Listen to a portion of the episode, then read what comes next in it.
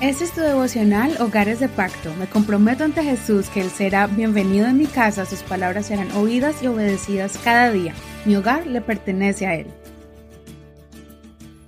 Enero 23. Viviendo de apariencia o con transparencia.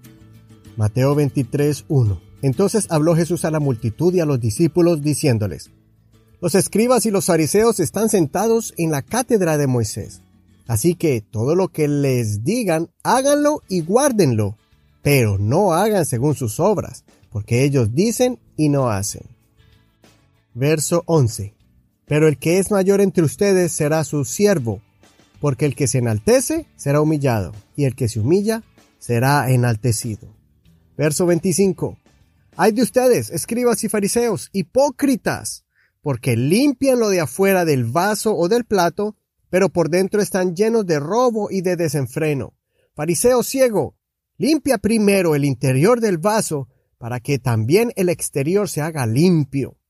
Hay de ustedes escribas y fariseos hipócritas, porque son semejantes a sepulcros blanqueados, que, a la verdad, se muestran hermosos por fuera, pero por dentro están llenos de huesos de muertos y de toda impureza. Así también ustedes, a la verdad, por fuera se muestran justos ante los hombres, pero por dentro están llenos de hipocresía e iniquidad.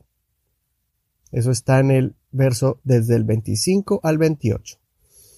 Este capítulo es duro porque son verdades sin tapujos que el Señor Jesucristo enseña a los discípulos directamente, pero a todos los que estaban alrededor también, incluyendo a los líderes religiosos y espirituales del pueblo judío. Hoy en día debemos de escuchar esta advertencia de no caer en una doble vida, doble moral y contradicciones en las convicciones espirituales. En pocas palabras, el Señor quiere que no seamos como los guías espirituales de ese tiempo. No practicaban lo que predicaban. Enseñaban normas que ellos mismos no podían practicar de lo cargosas que eran. Estorbaban el camino de salvación a los que querían acercarse a Dios. Vivían una vida de apariencia.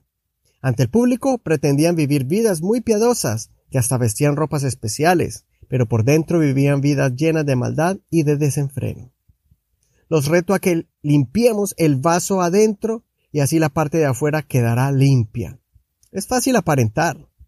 Una corbata o una sotana puede hacerme ver como un pastor o un sacerdote, pero lo que me hará brillar realmente es una vida transparente y verdadera. Entonces tendré completa libertad y seré un buen ejemplo a seguir en la iglesia, congregación, en la escuela o en el lugar de trabajo. Lo que seamos en público, lo seamos en la privacidad donde nadie nos ve. No nos engañemos. Dios nos ve todos los días. Es mejor pedir perdón y dirección, por ejemplo, al pastor o a un líder, para poder vencer algún mal hábito o debilidad, que aparentar que estamos firmes cuando estamos atados al enemigo. Es mejor luchar hasta el final y salir victorioso que vivir con una máscara por muchos años. La palabra hipócrita viene del griego que significa máscara. Quitémonos cualquier máscara que tengamos por algún descuido espiritual y seamos ejemplo de un verdadero Hijo de Dios y seguidor de Jesucristo. Te animo a que sigamos el consejo del apóstol Pablo. Eso está en 2 Corintios capítulo 7 verso 1. Así que, amados, ya que tenemos tales promesas, limpiémonos de toda impureza del cuerpo y de espíritu, perfeccionando la santidad en el temor de Dios. Meditemos. Considera esta pregunta. ¿Estamos viviendo una vida de apariencia o con transparencia? Que el Señor te ilumine y te dé mucho entendimiento y valor en este día.